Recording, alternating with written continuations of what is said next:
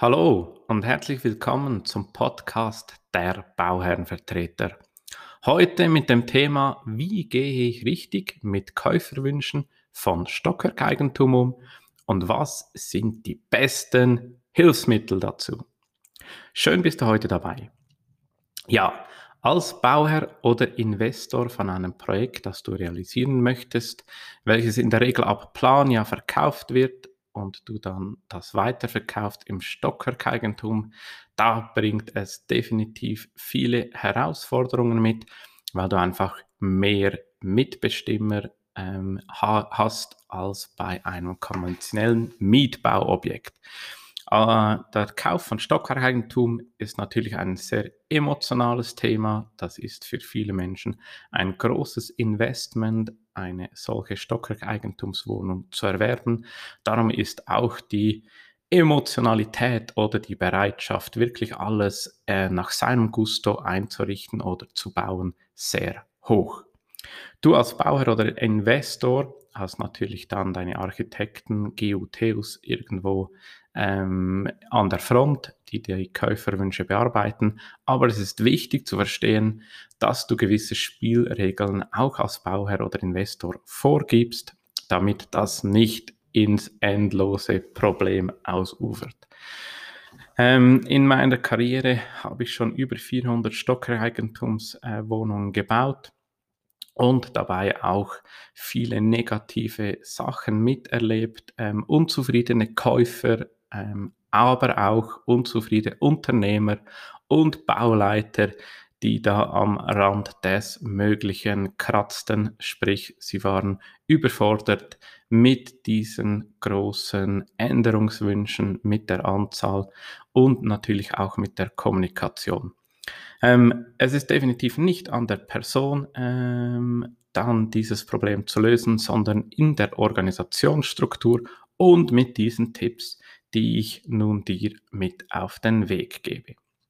Ja, damit der Bau äh, nicht gestört wird, ähm, weil in der Regel ist es so, wir haben ein Vorprojekt, Bauprojekt, eine Baueingabe und nach der Baubewilligung, wenn die Baubewilligung eintrifft, dann ähm, starten wir in der Regel mit dem Verkauf und dann kommen auch die Käufer bereits ins Spiel.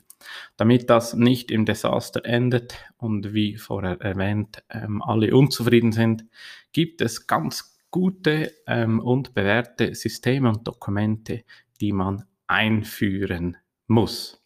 So, damit ich das nicht vergesse, ein wichtiger Punkt. Bevor äh, man natürlich dann diese Wohnung verkauft, ähm, sprich vor Unterschrift eines Kaufvertrages, muss mit dem ähm, Bau gestartet werden. Das gilt für die Schweiz, weil sonst der ganze Betrag mehrwertsteuerpflichtig wird und das wird äh, viel noch vergessen, dass das ein Muss ist, erst es kann erst beurkundet werden oder es sollte erst beurkundet werden, wenn ähm, mit dem Bau gestartet wurde. Das als wichtiger Nebenhinweis, der mir gerade so in den Sinn gekommen ist. Gut. Ähm, ihr kennt mich, ähm, ich versuche das möglichst strukturiert jeweils äh, wiederzugeben. Ähm, als Punkt 1 als Punkt 1 beginnen wir mit, dem Ver mit der Verkaufsdokumentation. Da ist ja in der Regel beschrieben, ähm, welche Grundrisse, ein Kurzbaubeschrieb etc., damit sich ein potenzieller Käufer vorstellen kann, was er bekommt. Wichtig ist bereits in der Verkaufsdokumentation ein Satz, ein Hinweis ähm, zu geben dem Käufer, ähm, welche Möglichkeiten er hat, die Wohnung für sich auszubauen. Also welche Gestaltungsmöglichkeiten hat er. Hier gibt es zwei Strategien, die man äh, angehen kann. Natürlich gibt es mehr, aber ich empfehle eindeutig zwei Strategien für einen Käuferausbau. Die erste Variante ist, man gibt verschiedene Linien vor, zum Beispiel äh, drei Ausbaumöglichkeiten. Diesen, ist, äh, diesen kann man natürlich dann kreative Namen geben, ähm, aber es ist nichts anderes als drei vordefinierte Linien. Beispiel Blau, Grün, Gelb ähm, oder Naturstein, Parkett äh, oder äh, Sandstein, was auch immer. ähm, einfach drei Ausbaulinien, die dann der Käufer wählen kann. Das ist eine Variante, ähm, die bereits im Vorprojekt und alles äh, mit einbezogen werden kann, ähm, gibt aber nicht äh, alle, oder anders gesagt, es befriedigt nicht alle Möglichkeiten und Wünsche. Ähm, die zweite Möglichkeit ist, dass man gewisse Sachen einschränkt, ähm, zum Beispiel Nasszellenpositionen, Steigzonen, gewisse Wände, die fix sind, aber ich komme da noch im Detail hinzu. Wichtig als Fazit für diesen Punkt Verkaufsdokumentation, erwähne, ähm, welche Zuschläge du äh, für Käuferausbauten ähm, oder Änderungen vorsiehst.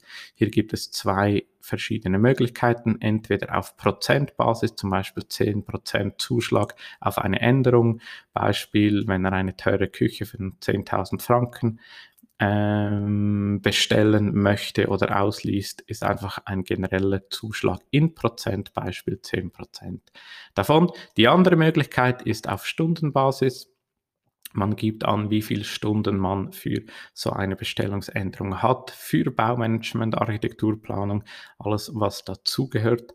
Auch allfällige Mehrkosten ähm, für Bauthemen oder Bewilligung, Anschlussthemen. Also wenn ein großer Pool installiert wird, dann kommen einfach auch größere Anschlusskosten hinzu. Das ist dann eine ganze Bestellungsänderung, die das ganze, den ganzen Gegenwert oder Aufwand dann abbildet. Ähm, dazu noch meine Erfahrung, Stundenbasis ist eine sehr transparente Möglichkeit, ist aber eher schwieriger, weil man diskutiert dann mit dem Käufer immer über einzelne Stunden. Darum äh, mache ich das für mich eigentlich nicht. Ich gehe immer über die Prozentsatz. Dann der zweite Schritt nach der Verkaufsdokumentation kommt der Reservationsvertrag.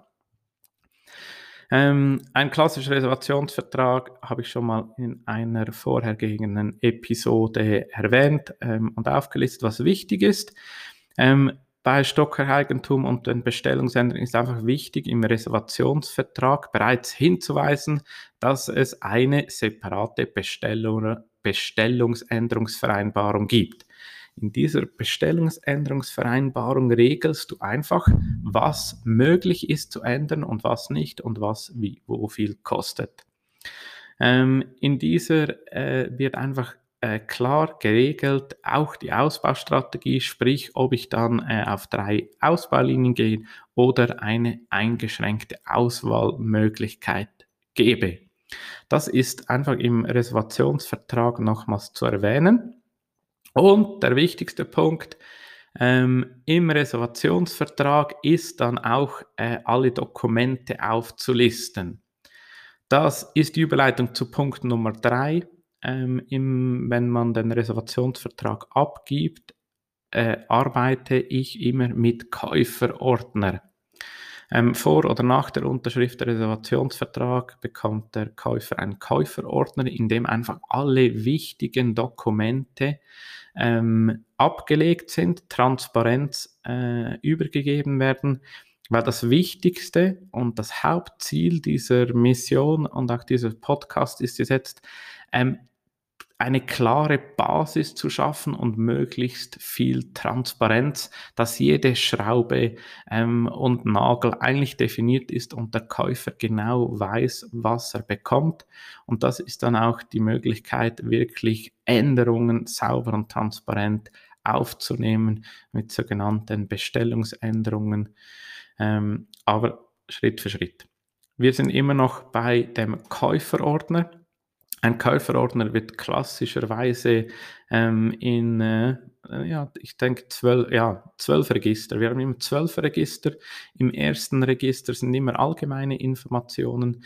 Das sind grundsätzlich, wird aufgezeigt, was das Vertragsverhältnis ist, wer sein Ansprechpartner für die Auswahl ist, wer anfalls der Vermarkter war, wie das Organigramm ist, auch eine Ombudsstelle, wenn man mit dem Käufer oder mit dem Immobilienberater nicht zu, zugange kommt, ähm, wer dann die nächste Instanz ist. Einfach so die allgemeinen Informationen zum Bau und zur Liegenschaft und zur Projektumsetzung. Das zweite Kapitel bestücken wir immer mit dem Ablauf der Käuferbetreuung. Das ist wichtig, weil auch der Käufer muss sich an gewisse Termine halten, um den Bauablauf nicht zu stören und gewisse Entscheidungen einfach treffen ähm, zum diesem Zeitpunkt, der auch angegeben ist. ja, dann im dritten Kapitel ähm, eine Möglichkeit von Mehr- und Minderkosten. Ähm, das ist die Hauptübersicht von Mehr- und Minderkosten. Wir haben einen Verkaufspreis, ein einfaches A4-Excel, wo dann Plus und Minus gerechnet wird, darum auch Mehr- und Minderkosten. Es gibt ja auch Auswahlen, die dann das Budget äh, unterschreiten. Wichtig als Übersicht ähm, dieses Dokument, dass man dann wirklich die Ausgangslage, den Kaufpreis hat und dann die einzelnen Beläge dazu. Ein Beispiel. Wir haben eine Küche.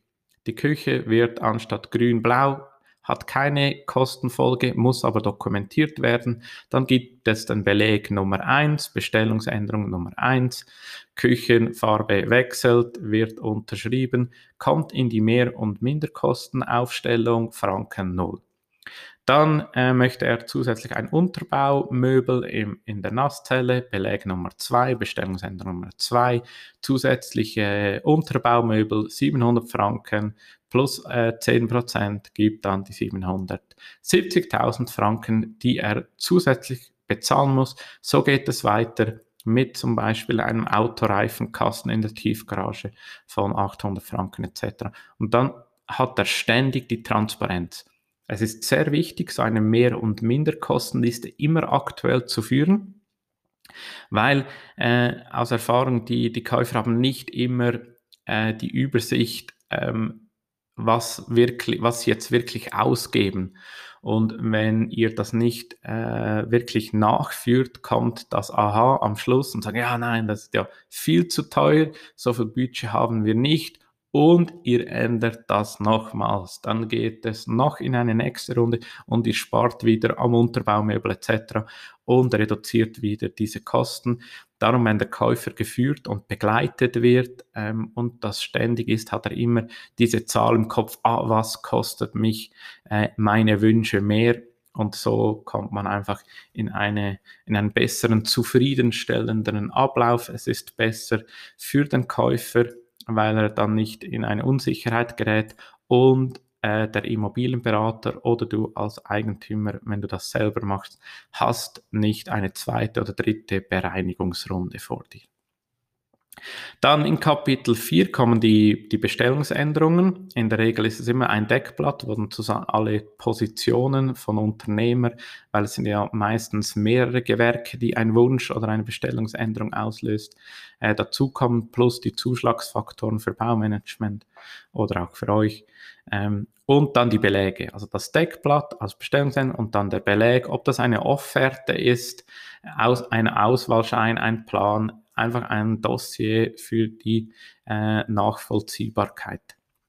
Dann unter Punkt 5 machen wir immer dann die Küchen- und allgemeinen Schreinerarbeiten. Hier wirklich eine Offerte, eine schöne Küchenofferte mit äh, den Definitionen der Apparate, aber auch ein Plan, damit man wirklich sieht, wie die Küche aussieht.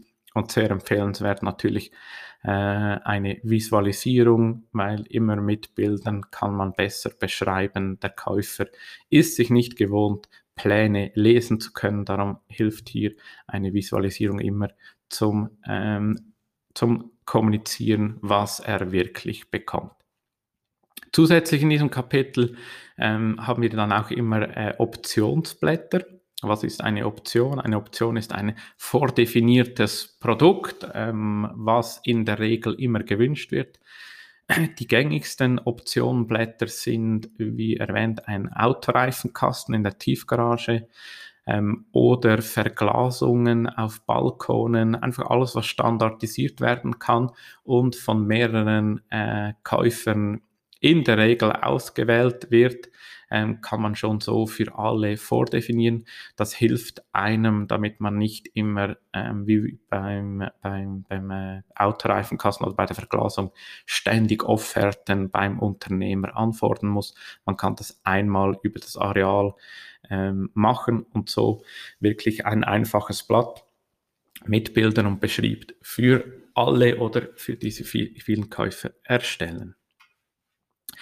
Auch noch in diesem Kapitel kommen dann die, die Bodenwandbeläge, Deckenbeläge, sprich welcher Boden, Parkett, Platten kommt. Ähm, wenn eine Änderung gibt, gibt es diesen Auswahlschein, äh, der da reinkommt. Ähm, und dann natürlich die Bestellungsänderung dazu, die dann wieder in Kapitel 4 äh, abgelegt wird. Dann im Kapitel 7 kamen die Sanitärapparatelisten ähm, rein, natürlich mit Bildern, welche Apparate, Duschwannen, Hahnen etc. alles äh, er bekommt. Waschmaschinen, Tumbler, ähm, auch eine Broschüre, wie dieser Waschmaschinen-Tumbler funktioniert. Das legen wir immer in Kapitel 7 nach. Dann unter Kapitel 8 sind die Elektropläne ähm, damit man wirklich aussieht, wie, welche Taster und welche Funktionen das äh, er bekommt.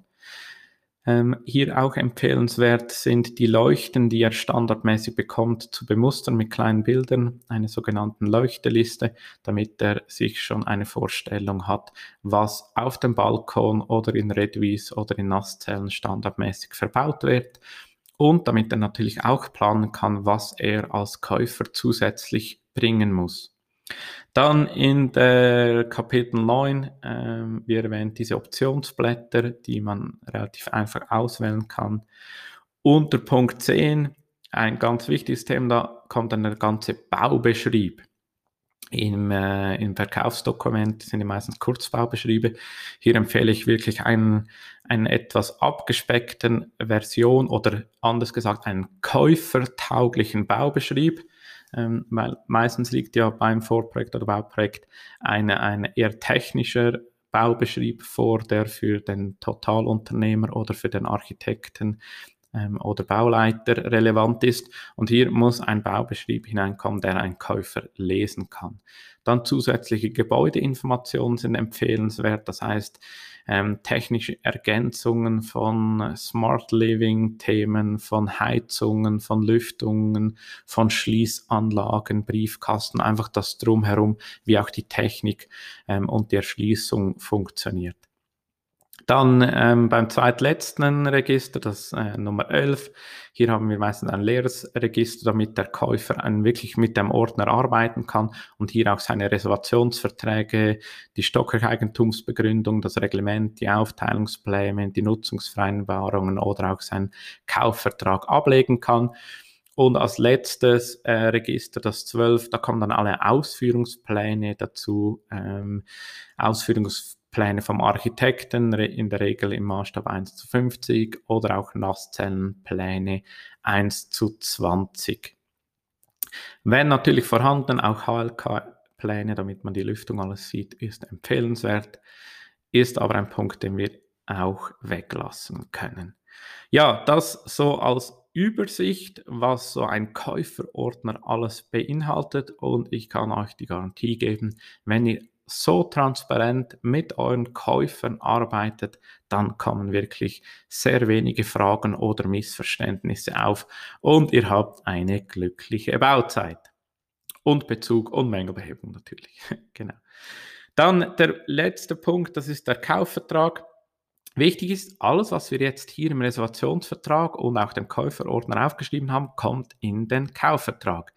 Ähm, empfehlenswert als mitgeltende Unterlagen, das ist äh, eine Rubrik im Kaufvertrag, den ihr beim Notar ähm, oder Anwalt hinterlegen könnt, ist er im letzteren Abschnitt eines Kaufvertrages aufzuführen. Ähm, wichtig ist hier die Verkaufsdokumentation mit dem Hinweis auf die Änderung aufzulisten, der Reservationsvertrag und die Bestellungsänderungsvereinbarung und dann alles aus diesem Käuferordner wirklich anzuhängen. Zusätzlich natürlich, was aber standardmäßig schon vorgegeben ist vom Notariat, das ganze Stocker-Eigentumsreglement, Aufteilungspläne und Wertquotenberechnung. Ja, wenn ihr diese vier Punkte ähm, einhaltet, vorbereitet, vor allem bevor ihr dann in den Verkauf startet, wird es wirklich so, dass es für euch, für euren Käufer aber auch für die Bauleitung und Unternehmen eine gute Zeit geben wird ähm, und ihr wirklich äh, die Dokumente und auch das auf die Baustelle kommunizieren kann. weil die größten Fehler entstanden bei mir früher, ähm, dass natürlich eine Auswahl, ein Immobilienberater hat etwas abgemacht mit einem Käufer, ähm, hatten das auch so mehr oder mittelmäßig mit einem E-Mail vielleicht bestätigt, aber das muss über den Bauleiter kommuniziert werden zum Unternehmer und dann auch zu dem zu der Dame oder dem Herrn, der wirklich auf der Baustelle steht und das dann ausführen soll. Das ist mal Punkt 1. Punkt 2 aber auch die ganzen Verrechnungsarten. Ähm, die Verrechnung kommt natürlich vom Unternehmer über den Bauleiter, wenn ihr noch ein Theo habt, zum Theo und dann zum eigentlichen Käufer, ähm, der in der Regel das ja natürlich selber bezahlen muss. Sonst ist der Prozess einfach nicht garantiert und ihr erlebt ganz böse Überraschungen ähm, bei der Abnahme. Ja, das meine Empfehlung und Struktur. Ich hoffe, dass ihr da wieder etwas daraus äh, mitnehmen könnt für euren Alltag als Bauherr oder Investor. Falls es dir gefallen hat, hinterlass mir doch egal auf welchem Portal eine Bewertung, damit wir dieses Wissen teilen können und Frustrationen rund um das Thema Bauen und Immobilien gemeinsam reduzieren können. Ich wünsche dir einen guten Tag, dein Sven Schott. We'll be right back.